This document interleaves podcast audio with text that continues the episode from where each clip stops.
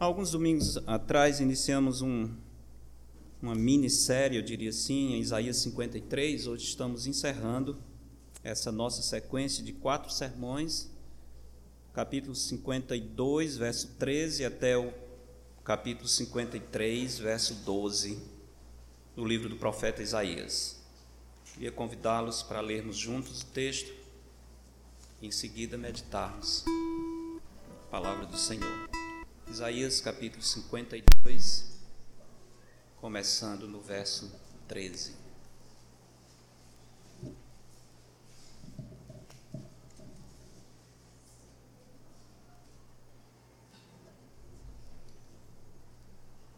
Assim nos diz a palavra do nosso Deus. Eis que o meu servo procederá com prudência, será exaltado e elevado, e será muito sublime.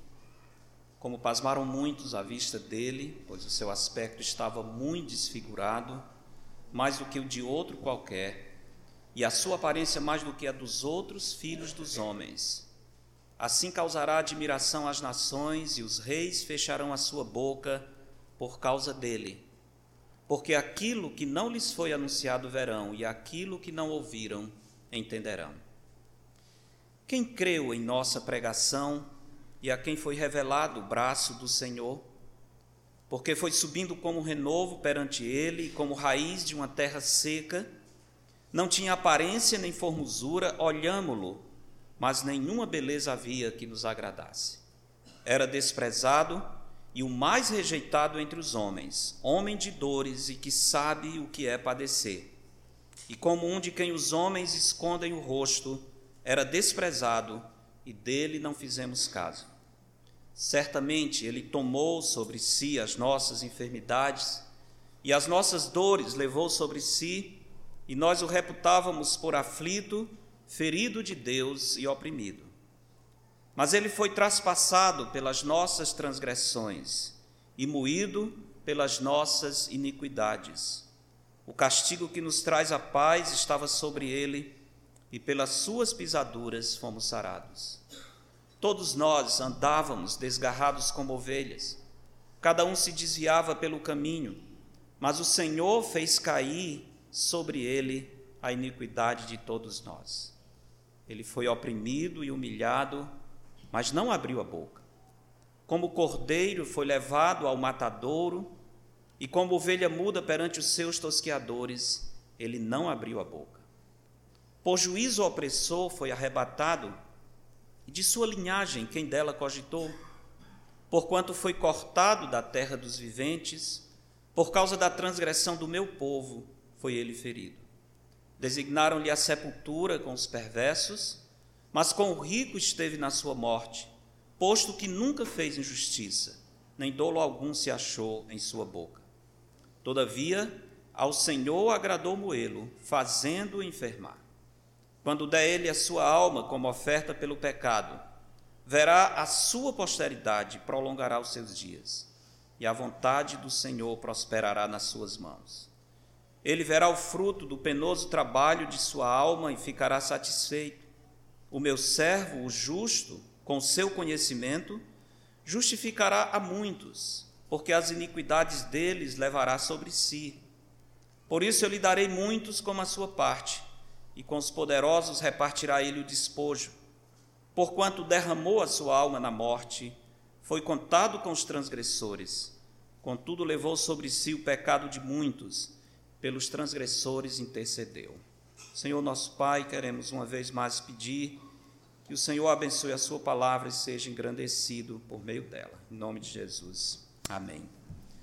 Impressionante fundamento do Evangelho. Temos estudado todo esse texto, a partir do verso 13, capítulo 52, e eu dei os seguintes títulos para cada parte. Primeira parte, versos 13 a 16 do capítulo 52, o caminho do Salvador. Segunda parte, Isaías 53, 1 a 3, a humilhação do Salvador. Terceira parte, Isaías 53, 4 a 8, o amor do Salvador. E hoje, os últimos versos, na verdade eu não queria só destacar o final desse texto, mas queria estudar de maneira panorâmica o texto inteiro, com ênfase nos versículos finais, falando sobre o sofrimento e a glória do Salvador. Sofrimento e a glória do Salvador. Mesmo que o texto de Isaías descreva com muitos detalhes a morte do Messias, sabemos que a, a principal descrição, talvez em toda a Escritura, sobre o sacrifício do Cordeiro de Deus, apesar de ser esse o conteúdo essencial do, do texto, o alvo, o propósito desse texto, não é apenas enfatizar a morte do Senhor, mas explicar como o sofrimento de Cristo levou à manifestação da glória do Pai por meio do seu Filho. Esse texto nos ensina que o sacrifício do Cordeiro de Deus em nosso lugar mostra como Deus manifesta a sua glória na vida dos seus filhos. Sofrimento e glória. Falar dessas duas coisas ao mesmo tempo parece paradoxal, como se sofrimento e glória não tivessem absolutamente nada a ver. Quando falamos de glória, estamos pensando em alegria, em satisfação, em abundância, em prazer. Quando falamos em sofrimento, geralmente vem à nossa mente tristeza, desgosto, escassez, dor. Como é que podemos então falar de sofrimento e glória ao mesmo tempo? Certamente, na nossa concepção, na maneira como nós observamos a vida e a realidade, sofrimento e glória são duas coisas impossíveis de serem reconciliadas. Mas o Senhor Jesus Cristo disse aos seus discípulos algo muito importante.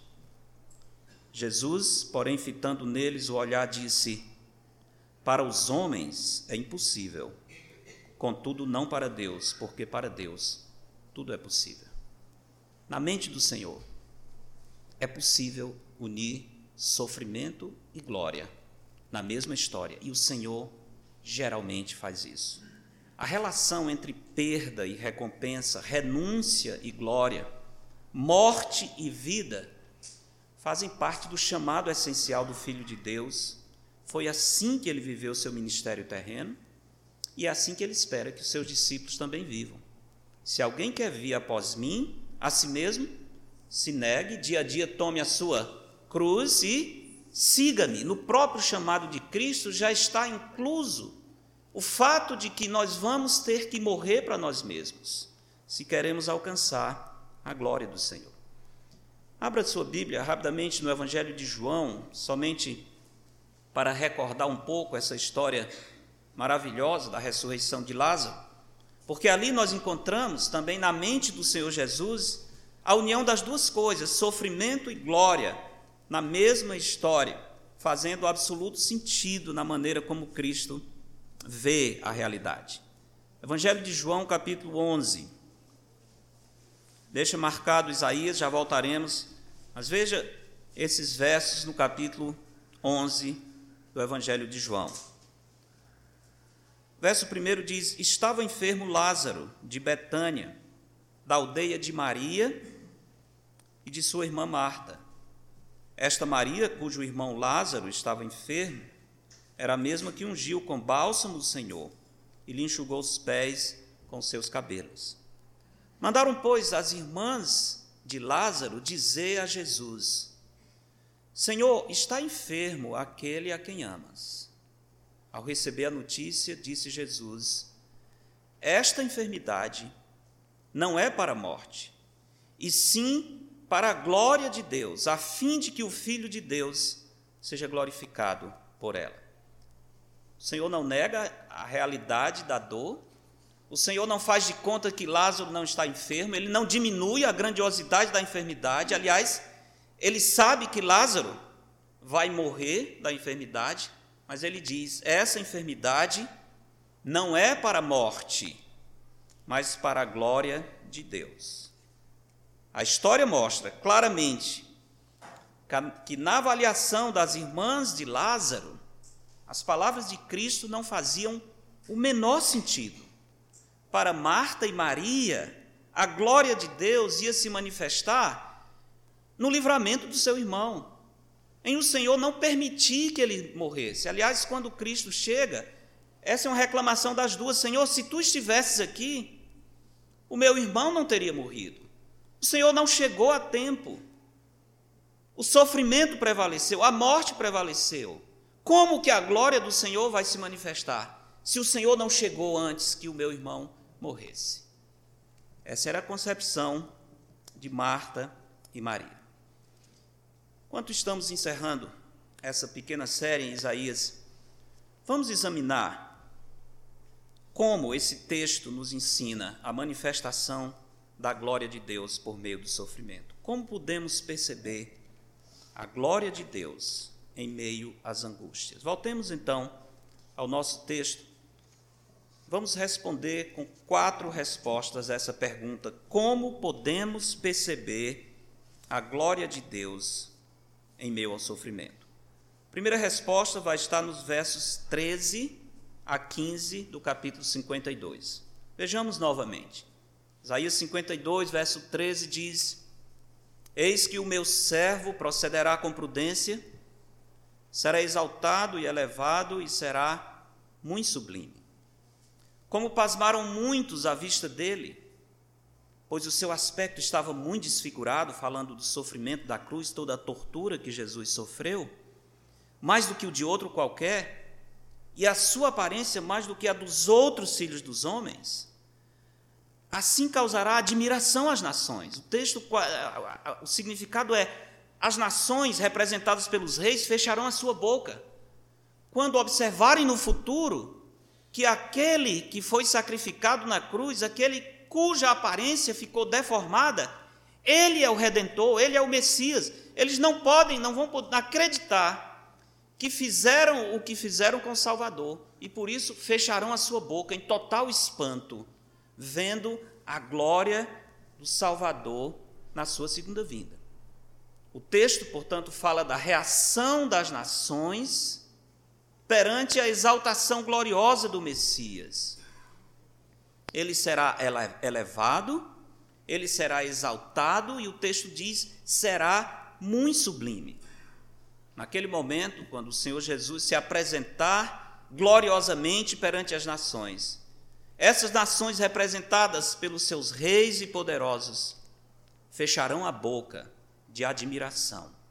Eles nunca podiam imaginar que aquele que foi desfigurado pela humilhação da cruz iria assustar o mundo revelando-se como Messias e Salvador.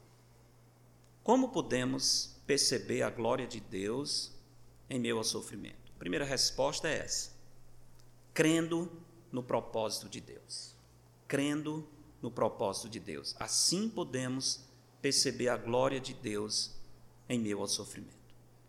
Esses versos que acabamos de ler nos lembram que Deus tem um propósito e que esse propósito será realizado no seu tempo, mesmo que, enquanto o Senhor realiza o seu propósito e termina a história, mesmo que nesse percurso haja sofrimento, haja dor, haja desprezo e humilhação.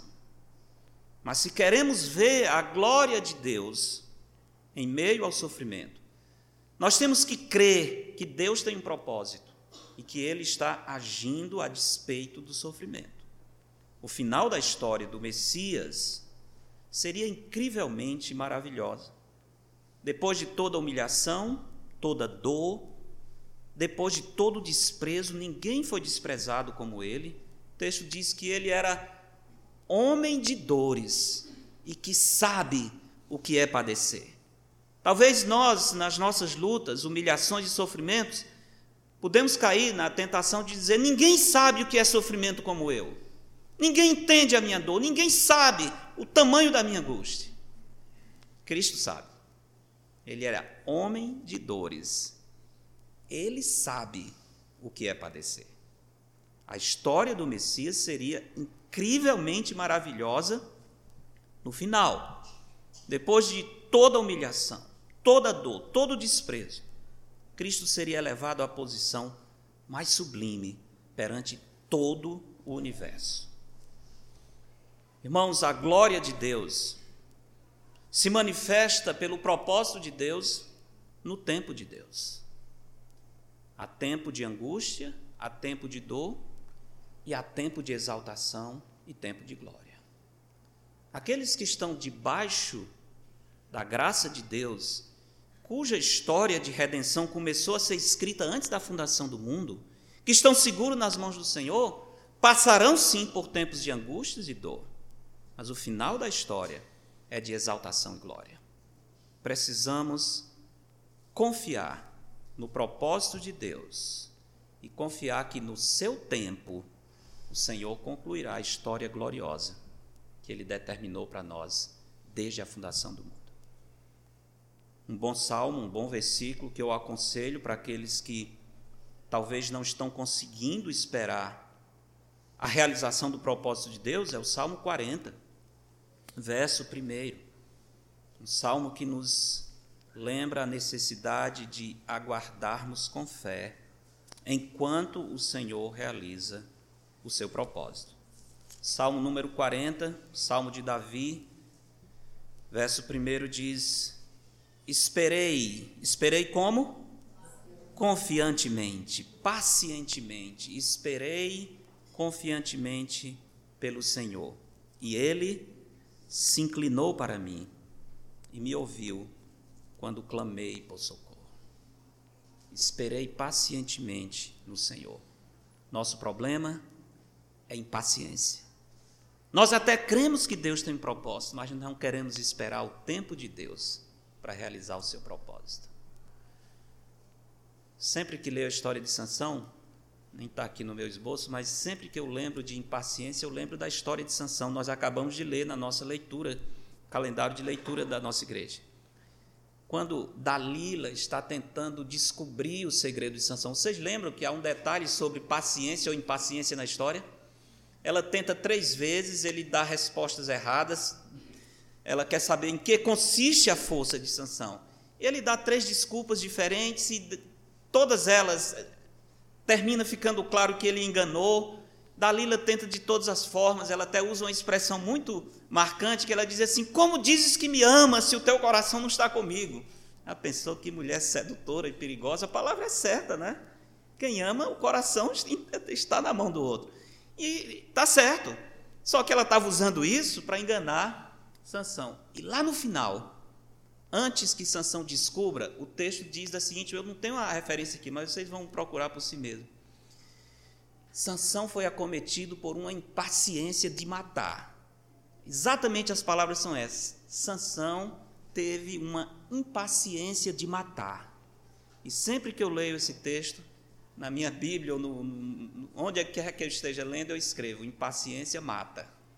Impaciência mata. E mata mesmo. Sansão foi morto pela impaciência. Nós sofremos muito pela impaciência. Esperei confiantemente pelo Senhor. E ele se inclinou para, para mim e ouviu quando clamei com socorro. Esperemos, meus irmãos. Deus está agindo. Deus está agindo.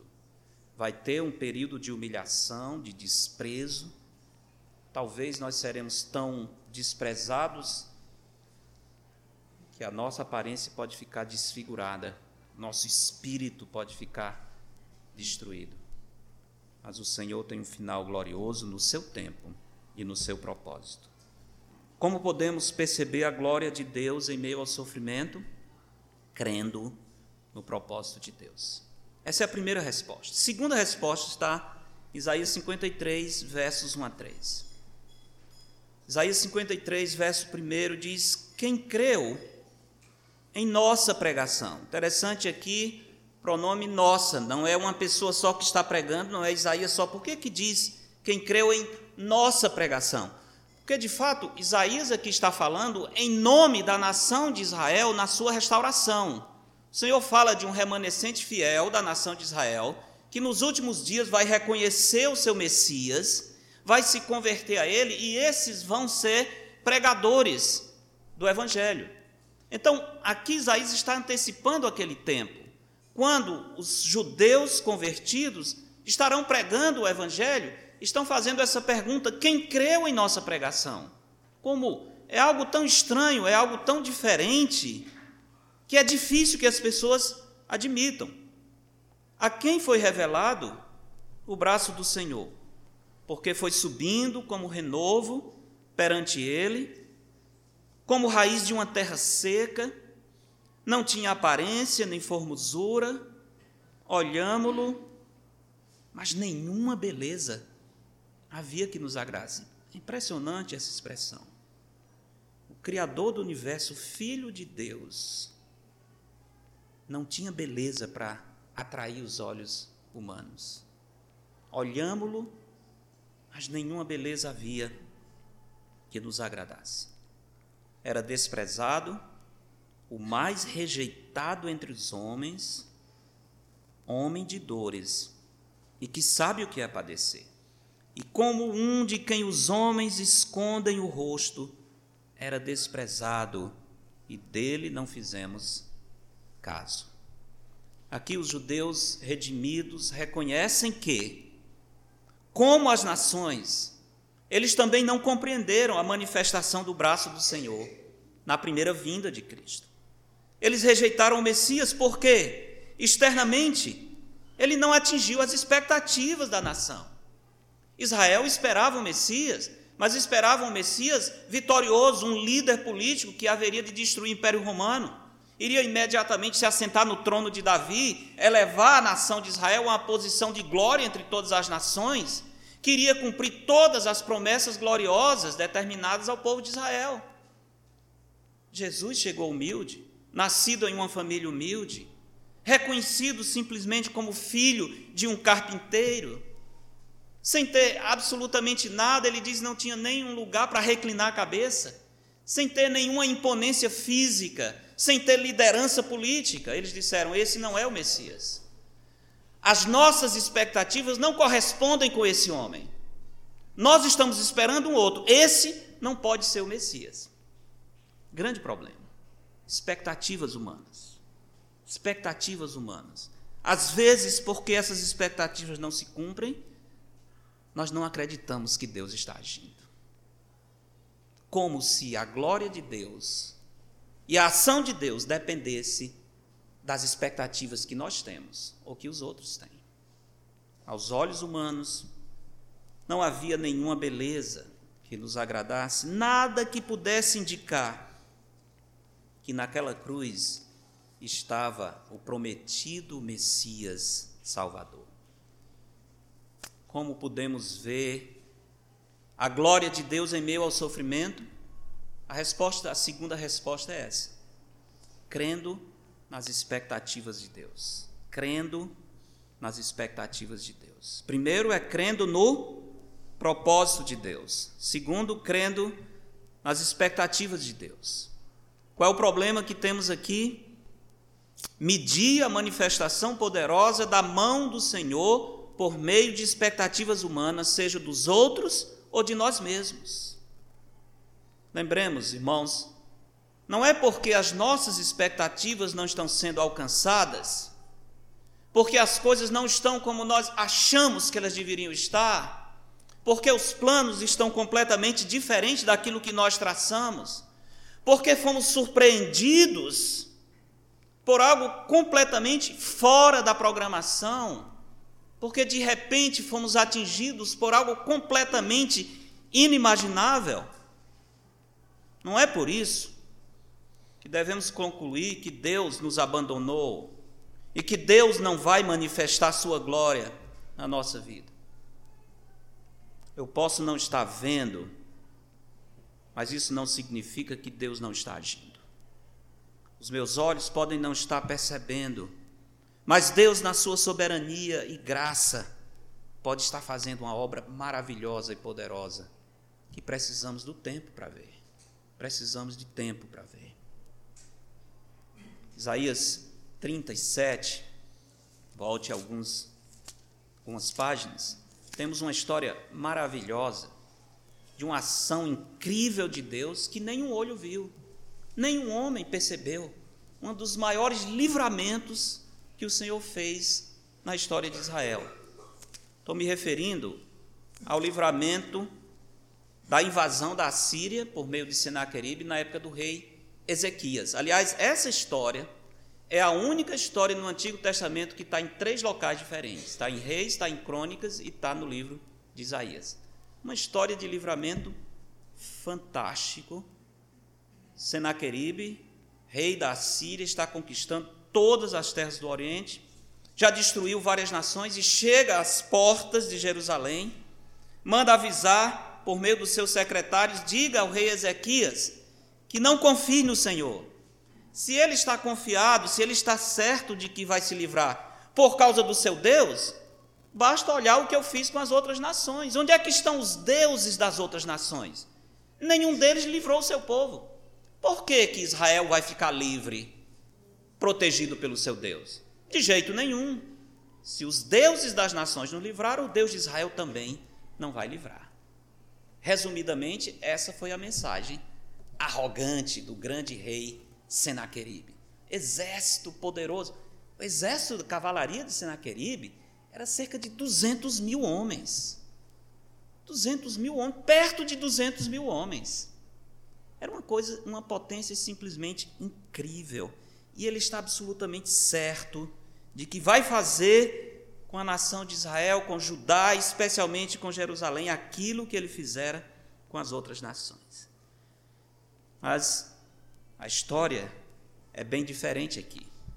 Porque, como o Senhor manda responder para Senaqueribe, os deuses das outras nações são deuses de madeira, de ouro e de prata. O Deus de Israel é o Deus vivo. O rei da Síria estava confundindo os ídolos com o Deus do céu.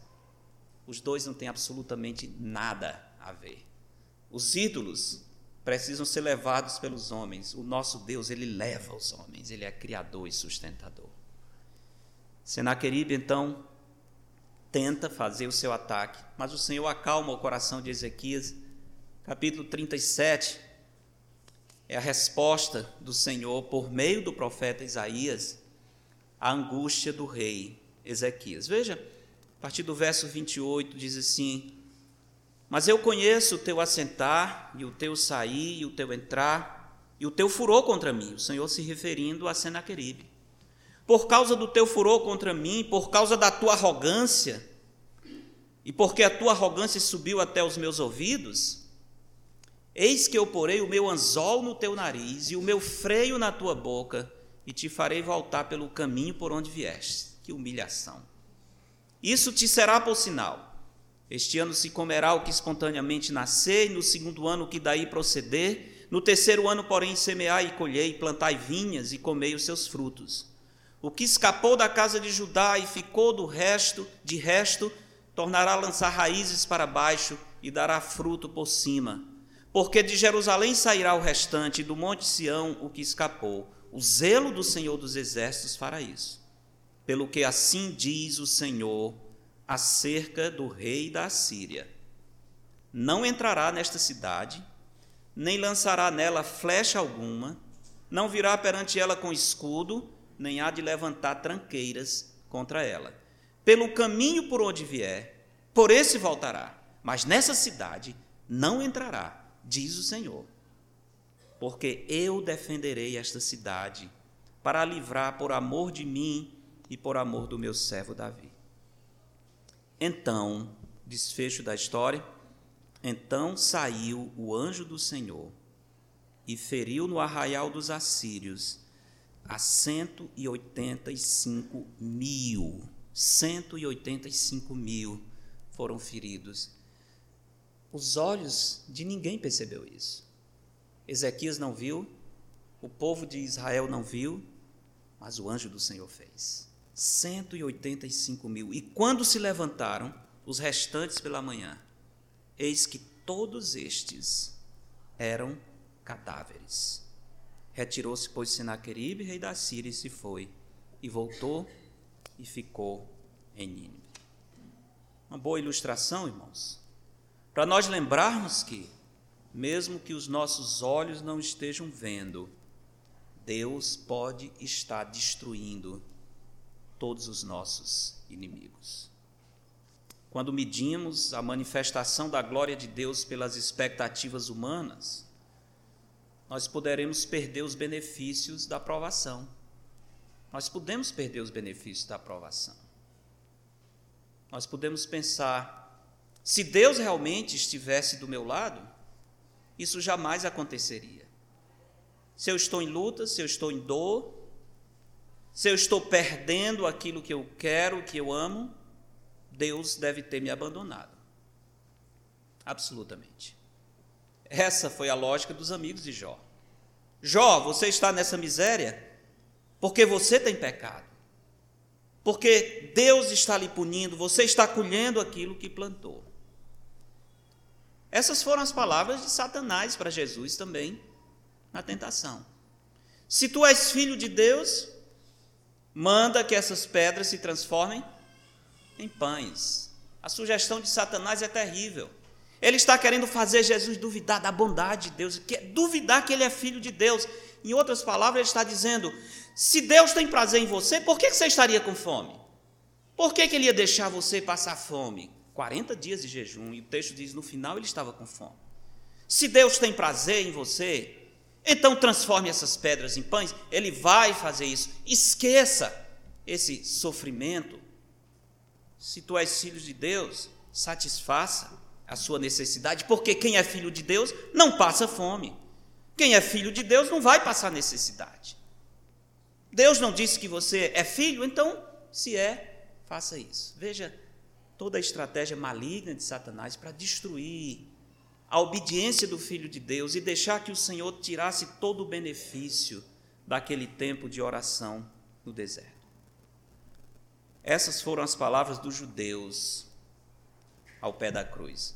Escute, Mateus descreve a reação de alguns que estavam observando o sofrimento de Jesus na cruz da seguinte forma: Os que iam passando blasfemavam dele, meneando a cabeça e dizendo: Ó tu que destróis o santuário, em três dias o reedificas, salva-te a ti mesmo, se és o filho de Deus, e desce da cruz. De igual modo, os principais sacerdotes, com os escribas e anciãos, escarnecendo, diziam: Salvou os outros e a si mesmo não pode salvar-se. É rei de Israel, desça da cruz e creremos nele. Notam toda a zombaria, todo o deboche. Eles estão dizendo: não pode, você não pode ser o filho de Deus. Se você fosse o filho de Deus, se Deus tivesse prazer em você, você não estaria na cruz. Desça da cruz e nós vamos entender que Deus está do seu lado lógica completamente trocada, lógica humana, lógica pecaminosa, lógica da carne, que muitas vezes entra também na nossa mente. Se Deus tem prazer em mim, por que, que Ele me deixou nessa situação? Deus me abandonou.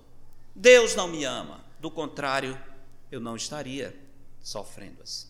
Irmãos, não nos apressemos em concluir que Deus não está agindo por causa de circunstâncias difíceis em que nós nos encontramos. Deus pode exatamente estar agindo por causa dessas circunstâncias. Como nós podemos perceber a glória de Deus em meu sofrimento? Crendo no propósito de Deus, crendo nas expectativas de Deus. E a terceira resposta, próximo verso, próximos versos, versos 4 a 9 de Isaías 53. Isaías 53, verso 4 diz: Certamente ele tomou sobre si o que? As nossas enfermidades e as nossas dores levou sobre si. E nós o reputávamos por aflito, ferido de Deus e oprimido, veja a falta de entendimento e compreensão. Mas ele foi traspassado pelas nossas transgressões, moído pelas nossas iniquidades, o castigo que nos traz a paz estava sobre ele, pelas suas pisaduras fomos sarados. Todos nós andávamos desgarrados como ovelhas, cada um se desviava pelo caminho, mas o Senhor fez cair sobre ele a iniquidade de nós todos. Ele foi oprimido e humilhado, mas não abriu a boca. Como cordeiro foi levado ao matadouro, como ovelha muda, perante os seus tosqueadores, ele não abriu a boca. Por juízo, opressor foi arrebatado de sua linhagem. Quem dela cogitou? Porquanto foi cortado da terra dos viventes, por causa da transgressão do meu povo, foi ele ferido. Designaram-lhe a sepultura com os perversos, mas com o rico esteve na sua morte, posto que nunca fez injustiça, nem dolo algum se achou em sua boca. Os judeus salvos agora fazem uma descrição interpretativa do sofrimento de Cristo na cruz. Olhando da perspectiva do futuro, eles compreendem perfeitamente que o Messias se entregou como sacrifício substitutivo pelos pecados do povo. O que é que esses versos afirmam sobre Cristo? Primeiro, que ele tomou o nosso lugar. Ele levou sobre si o castigo que pertencia a nós, pecadores mesmo que o povo não entendesse o que estava acontecendo. O texto diz: E nós o reputávamos por aflito, ferido de Deus e oprimido. Nós olhávamos o sofrimento do Messias, dizendo: Ele blasfemou. Ele está recebendo o juízo porque ele blasfemou. É por isso que ele está na cruz. Não, ele está sendo aflito por Deus, mas não é porque ele tem pecado, ele é perfeitamente justo. Aliás, ele está sofrendo na cruz exatamente porque na sua justiça ele pode levar os nossos pecados. Essa é a razão. Esse texto está mostrando que ele foi levado à cruz da mesma forma que os cordeiros no Antigo Testamento eram sacrificados a fim de receber o salário do pecado que pertencia, pertencia ao ofertante. A pessoa pecava e trazia um cordeiro perante o sacerdote. O pecador colocava as mãos sobre o animal num símbolo de transferência de culpa. E aquele animal agora tem a culpa do pecado. Eu pequei, mas eu transferi a culpa para esse cordeiro inocente. Como ele agora tem pecado, o salário do pecado é a morte. E o cordeiro era sacrificado por causa do pecado. E eu, pecador, fiquei vivo porque alguém morreu em meu lugar. No caso, esse cordeiro inocente derramou seu sangue para que eu pudesse ficar vivo. O texto diz: Jesus fez exatamente isso, ele cumpriu esse simbolismo dos sacrifícios do Antigo Testamento. Por causa dele mesmo, nada que estava acontecendo teria vindo. Nada fazia o menor sentido porque ele era justo. Sua perfeita justiça foi vindicada até no seu sepultamento Verso 9 diz: Designaram-lhe a sepultura com os perversos. Já que ele é um perverso, já que ele é igual a esses dois ladrões, ele está crucificado entre dois ladrões. Inclusive, um deles diz: Olha, nós estamos aqui porque os nossos atos merecem. Nós realmente merecemos morrer. Nós somos transgressores. Mas esse justo, ele não fez nada que justificasse. Mas, para as autoridades judaicas, ele era um transgressor igual àqueles dois ladrões. Não eram dois ladrões, eram três transgressores. E já que ele é transgressor, ele deve ser sepultado como esses ladrões. Mas não foi. Não foi. Na hora do seu sepultamento, José de Arimateia, um homem rico, ofereceu o seu túmulo para que Jesus fosse sepultado não como um ladrão, mas tivesse o sepultamento de uma pessoa justa e honrada até na hora do, do seu sepultamento, a justiça de Cristo se ressalta. Ele não pode ser sepultado como um transgressor, porque ele é justo, nunca fez injustiça, nem dolo algum se achou em sua boca. Não sei se os irmãos observaram, mas a maior parte dos verbos nesses versículos que lemos agora estão na voz passiva. Verbo na voz passiva significa a pessoa que fala, ele não pratica a ação, de alguma forma ele está se referindo a uma ação que vem sobre ele, que vem sobre ele. Os verbos são foi traspassado, ele não traspassou, ele foi traspassado, ele foi moído, ele foi oprimido, foi humilhado, foi levado ao matadouro, foi ferido, foi arrebatado. A pergunta é: se Jesus não praticou, mas recebeu a ação descrita nesses verbos, quem praticou tudo isso? Quem é o agente? Quem é o responsável pela humilhação? Quem é o responsável por ele ser moído, ferido, oprimido, arrebatado por juiz opressor? Quem é que está por trás de tudo isso? Versículo 6 diz: O Senhor fez cair sobre ele a iniquidade de nós todos. O agente por trás é Deus o Pai. Não é incrível isso? É Deus o Pai que, os, que está fazendo o seu filho enfermar. É Deus o Pai que está derramando a sua ira terrível sobre o seu filho. Deus é o agente. Deus é o agente. Não é que Deus abandonou seu filho na angústia. Deus está agindo diretamente naquela angústia. Como é que podemos ver a glória de Deus em meio ao sofrimento? Crendo nos motivos de Deus. Crendo nos motivos de Deus. Essa é a terceira resposta. O Senhor está moendo o seu filho na cruz, mas ele tem um motivo por trás de tudo o que ele está fazendo. Nada disso está acontecendo gratuitamente, aleatoriamente. O Senhor tem um motivo. Novamente, Jó nos ajuda a compreender isso. Nós aprendemos, por sua história, que as grandes manifestações da glória de Deus às vezes chegam a nós por meio de coisas que não fazem o menor sentido. Que você para, procura entender o início, o fim, como é que eu me encontro em tal situação? Como é que isso veio sobre mim? Como é que explica? Isso não faz o menor sentido. Lembra a história de Jó? Fazia o menor sentido. Jó era um homem justo, íntegro, temente a Deus e que se desviava do mal. Quem diz isso é o próprio Deus.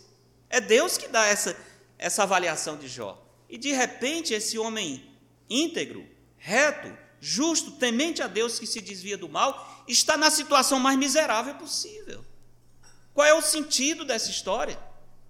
Não faz o menor sentido, na lógica humana não faz sentido, tanto que os amigos de Jó se precipitam tentando explicar aquela situação e usam palavras completamente inadequadas.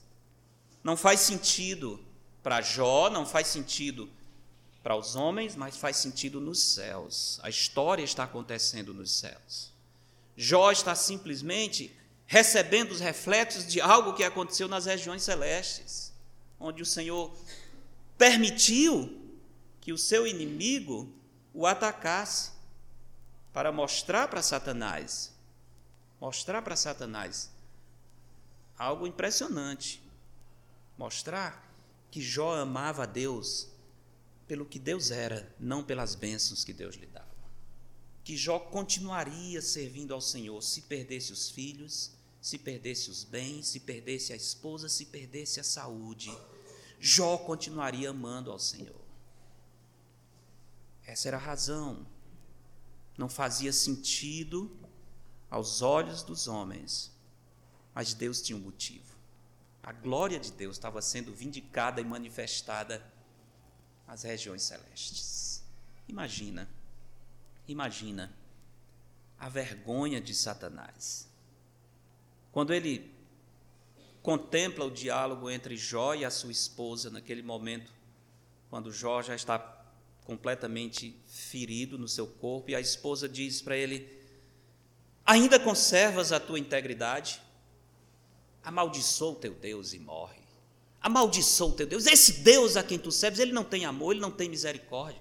Olha a tua condição, amaldiçoa teu Deus e tira a tua vida, Jó, é o melhor que tu fazes. Qual foi a reação de Jó? Falas como qualquer louca, recebe, recebemos o bem do Senhor, não receberemos o mal. Deus é soberano, Ele sabe o que está fazendo. Tu estás louca, mulher. Nas palavras de Cristo para Pedro, teria sido arreda Satanás. Tu não cogitas das coisas de Deus, mas das coisas dos homens. Era a voz de Satanás, tentando fazer o servo de Deus duvidar que Deus é bom e que ele tinha um motivo glorioso por trás de tudo isso. Que tem isso a ver com a glória de Deus na minha vida? Como é que essa situação pode revelar que Deus está agindo e agindo para o meu bem? Eu não estou entendendo absolutamente nada. nós não precisamos entender, irmãos. Deus não nos chamou para entender nada, Deus nos chamou para confiar nele, para crer nele. Alguns que dizem assim: no céu nós vamos entender tudo, eu acho que não vamos entender. De... No céu nós não vamos nem querer entender, não há necessidade disso. Não há nenhuma promessa de que o Senhor vai nos dizer: olha, deixa eu explicar por que, que aconteceu isso e aquilo. Aliás, a história de Jó, ela já explica. Antes de chegar no céu, Jó já não tinha mais interesse de saber o motivo. Quando terminou a história, quando Deus se apresenta, qual é a reação de Jó? Em algum momento, Jó diz: Está bem, Senhor, eu entendi a sua glória, mas o Senhor pode me dizer o que estava acontecendo? não. Jó simplesmente diz assim: Senhor, eu te conhecia só de ouvir, mas agora os meus olhos te veem. Sabe qual foi o maior ganho de Jó na aprovação? Não foi a família que ele recebeu de volta, os filhos, os bens, nada disso. Se notarem na história, isso é como um parêntese no final, um apêndice, quase nem faz parte do enredo. O maior ganho de Jó foi conhecer a Deus de um modo que ele não conhecia hoje antes. Esse foi o ganho prêmio. Se o Senhor não tivesse dado mais nada para Jó, ele estaria satisfeito, dizendo: Senhor, agora eu te vejo. Antes eu te ouvia falar, agora os meus olhos te veem. Vale a pena passar por tudo se eu vou terminar conhecendo a Deus de um modo que eu não conhecia antes. Vale a pena. Precisamos crer nos motivos de Deus. Deus tem motivos em tudo que faz, em tudo que permite. Precisamos crer nisso e veremos a glória de Deus no sofrimento. A quarta resposta no final do texto, a partir do verso 10, onde Isaías diz: Todavia ao Senhor agradou Moelo, fazendo-o enfermar. Quando der ele a sua alma como oferta pelo pecado, verá sua posteridade, prolongará os seus dias, e a vontade do Senhor prosperará nas suas mãos. Ele verá o fruto do penoso trabalho de sua alma e ficará satisfeito. O meu servo, o justo, com seu conhecimento, justificará muitos, porque as iniquidades deles levará sobre si. Por isso, olha a recompensa: eu lhe darei muitos como a sua parte, com os poderosos, com os grandes. Repartirá ele o despojo, porquanto derramou a sua alma na morte. Foi contado como os transgressores, embora não fosse transgressor. Contudo, levou sobre si o pecado de muitos, pelos transgressores intercedeu. A descrição do sofrimento e humilhação do Messias tinham como fim a glória que lhe estava prometida. Esse era o alvo do pai, e o filho sabia disso desde o princípio. Versículo inesquecível sobre a visão que o Senhor tinha do que estava depois da cruz é Hebreus capítulo 12, quando diz: Por causa da alegria que lhe estava proposta, suportou o quê? A cruz. Hebreus 12, 2: Por causa da alegria que estava proposta. O preço era alto, era altíssimo, mas o prêmio valia a pena. Por causa da alegria, suportou a cruz. Salmo 16, que é um salmo messiânico, diz: Pois não deixarás a minha alma na morte, nem permitirás que o teu santo veja corrupção. Eu posso chegar às portas da morte, eu posso andar no vale da sombra da morte, mas o Senhor não deixará minha alma na morte, nem permitirá que o teu santo veja corrupção. Esses, três, esses versos finais nos mostram três verdades maravilhosas. Primeiro, a perfeita vontade de Deus. O verso 10 mostra claramente que o sofrimento do Filho de Deus era do agrado do Pai. O verso 10 diz: Todavia ao Senhor agradou Moela, a Moelo, era a vontade de Deus que estava por trás, era parte do plano de Deus. E ainda diz que essa vontade iria prosperar nas suas mãos, ao invés de ser derrotado pela morte. O texto diz: Ele prolongará os seus dias. Essa é uma referência clara à ressurreição, à dor da morte, seria absolutamente esquecida pela vitória da ressurreição. Pode ser a vontade de Deus que eu passe por sofrimento? Sim. Pode ser que agrade ao Senhor que eu tenha profundas perdas? Sim. Pode ser que agrade ao Senhor que eu perca até a minha vida? Sim, pode. Mas em tudo isso, Deus tem um propósito glorioso para nós. Em tudo isso, Ele tem um prêmio maravilhoso. Verso 10 mostra a perfeita vontade de Deus, o verso 11 mostra a perfeita obra de Deus. Apesar do filho ter suportado, como o texto diz, o penoso trabalho da sua alma, o resultado lhe deixa feliz. Ele verá o fruto do penoso trabalho da sua alma e ficará o quê? Satisfeito e feliz. Ele reconhece toda dor, todo sofrimento, mas quando ele vê o resultado, ele se alegra com o Senhor, valeu a pena. Valeu a pena. Imagina só. Tudo o que eu passei resultou nessa glória incrível de vidas sendo salvas, perdidos sendo justificados. Ele justificará muitos por causa do sacrifício dele. Ele verá o fruto do penoso, do terrível trabalho da sua alma, mas ficará satisfeito. A obra que ele realiza pela sua morte é de uma dimensão espiritual incrível, porque resulta na justificação, na salvação de muitos. Ele morreu para que muitos não morressem eternamente. Verso 12 mostra a perfeita recompensa de Deus. Depois de derramar sua alma na morte, o Messias vence todos os seus inimigos e retorna vitorioso aos céus, levando muitos como sua parte. Por isso, verso 12: Por isso eu lhe darei muitos como a sua parte, com os poderosos repartirá ele o despojo.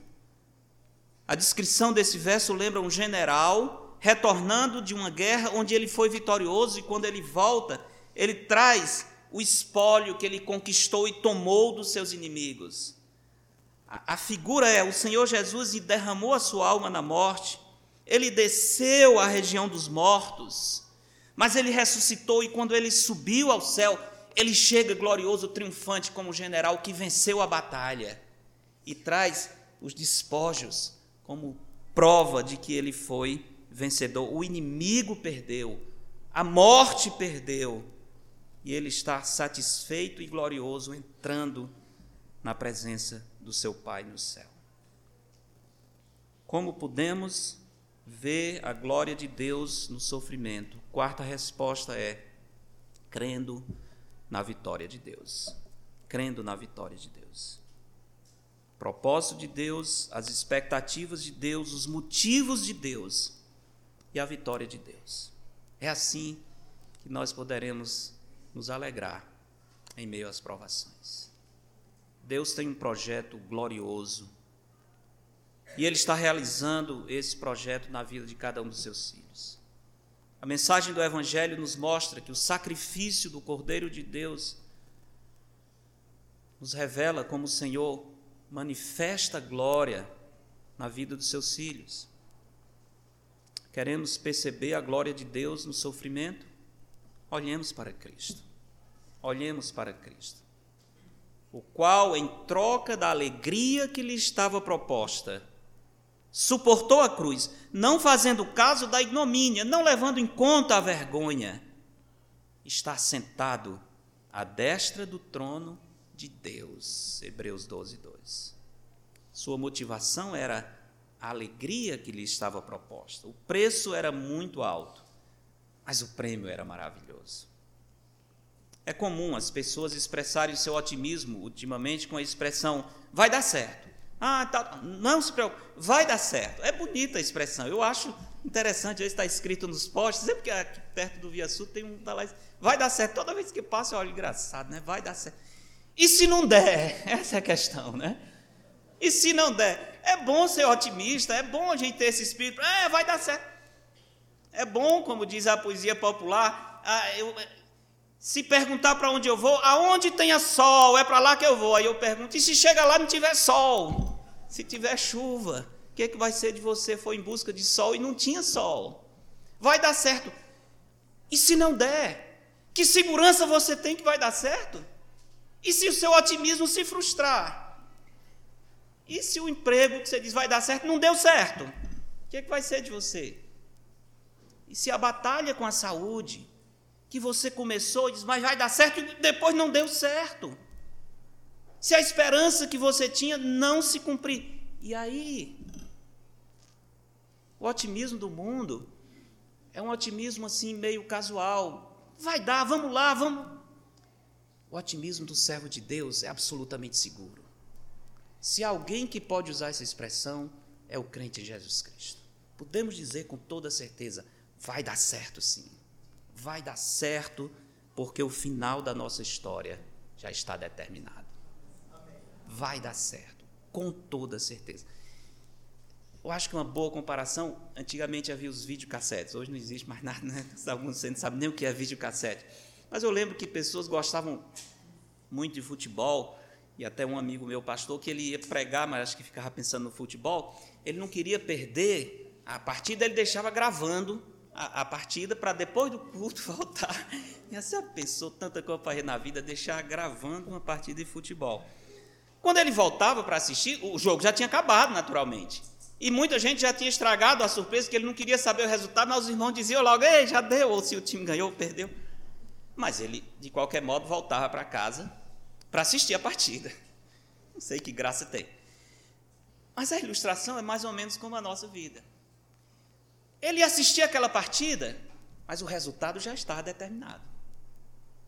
O a partida já tinha acontecido. Se na realidade o time dele perdeu, ele podia ver dez vezes que ele ia perder dez vezes naquele jogo. Não tinha como ele assistir e o resultado ser diferente, porque já estava terminado, já tinha acontecido. Irmãos, quando nós estamos vivendo nesse mundo, a nossa partida já está terminada. A história do final é de vitória. Já está certo. Quem nos observar, ou mesmo nós, observando a luta, nós podemos dizer: nós já ganhamos essa partida. O Senhor já escreveu o nosso final. E é glorioso aquilo que o Senhor tem para nós. Tu me farás ver os caminhos da vida. Na tua presença, a plenitude de alegria na tua destra delícias perpetuamente. Imagina isso. Salmos 16 e 11. Que promessa gloriosa. Esse é o final da nossa história. Esse é o final da nossa história. Precisamos crer. Nas três respostas apareceu a palavra crer, não foi? A grande questão é: o que é que eu faço se eu não creio? Tá bem. Eu acho que essa é a solução. Mas eu não tenho bastante fé. Se for esse o seu caso, eu lhe aconselho que faça o que um homem fez no Evangelho quando encontrou o Senhor Jesus Cristo, querendo demais o favor do Senhor, sabendo que só Jesus podia resolver o problema, mas ele não confiava bastante. Marcos capítulo 9, vamos terminar só vendo as palavras desse homem, que sempre me chamam demais a atenção, tanto pela história em si, como pela sinceridade do homem, como pela bondade do Senhor Jesus. Marcos capítulo 9, vamos encerrar só vendo um pouco dessa história, a cura de um jovem possesso. Jesus desceu do monte da transfiguração quando ele chega ao pé do monte, os discípulos estão lutando com o homem que trouxe, trouxe o homem trouxe o filho endemoniado, mas os discípulos não conseguiram expulsá-lo. Lembra a história? Então ele chega para o Senhor Jesus e Senhor, eu trouxe o meu filho. A situação é essa, mas os teus discípulos não puderam fazer. E agora? Veja como a história se desenrola. Verso 23 diz: Ao que lhe respondeu Jesus: Se podes, tudo é possível ao que crê. Imediatamente o pai do menino exclamou com lágrimas: Eu creio. Ajuda-me na minha falta de fé. É impressionante isso. Ele está dizendo, aparentemente, está se contradizendo, mas não está, não. Ele está dizendo, Senhor, eu, eu sei que tu podes. Eu sei, eu sei. O problema não é o Senhor. O problema sou eu. A minha fé é pequena. Mas, por favor, me ajude na minha falta de fé. Eu creio, Senhor, mas eu preciso crer mais. Eu creio, mas, por favor, me dê mais fé. Jesus não repreende o homem, Jesus não reclama, não chama de incrédulo, Jesus cura o filho. Jesus cura o filho. Entendeu a sinceridade do homem? Meus irmãos, seja sincero diante do Senhor. Não adianta ser otimista e dizer, é isso mesmo, as quatro respostas é isso aí. Quando você diz, mas eu não estou crendo, pois volte para casa hoje, curve os seus joelhos e a sua alma diante do Senhor e diz: Senhor, eu creio, mas me ajude na minha falta de fé. Deus vai lhe ajudar. Deus, nosso Pai, obrigado, Senhor, porque o Senhor é tão bom, tão grande, tão misericordioso. Obrigado, Senhor, porque a Sua glória se manifesta, mesmo quando aparentemente nada faz sentido na nossa vida. Obrigado pelos seus propósitos, seus motivos. Obrigado, Senhor, pela vitória que está determinada para nós. Obrigado pela obra que o Senhor realizou por meio do seu Filho na cruz do Calvário. Por ela nós temos absoluta certeza de que no final vai dar certo. No final, nós estaremos na presença do Senhor para sempre. Nada nos afasta do teu amor e nada pode nos roubar essa glória. Louvamos a ti, Senhor, pela mensagem do teu evangelho e te adoramos pelo teu santo filho, pelo teu amor, pelo seu sangue derramado, por ele ter dado a sua alma na morte por nós. Por isso hoje estamos salvos, eternamente salvos eternamente seguros nas mãos do Senhor. A ti, pois, Senhor, seja toda glória, toda honra na igreja e em Cristo Jesus por todas as gerações, para todos sempre. Amém, Senhor.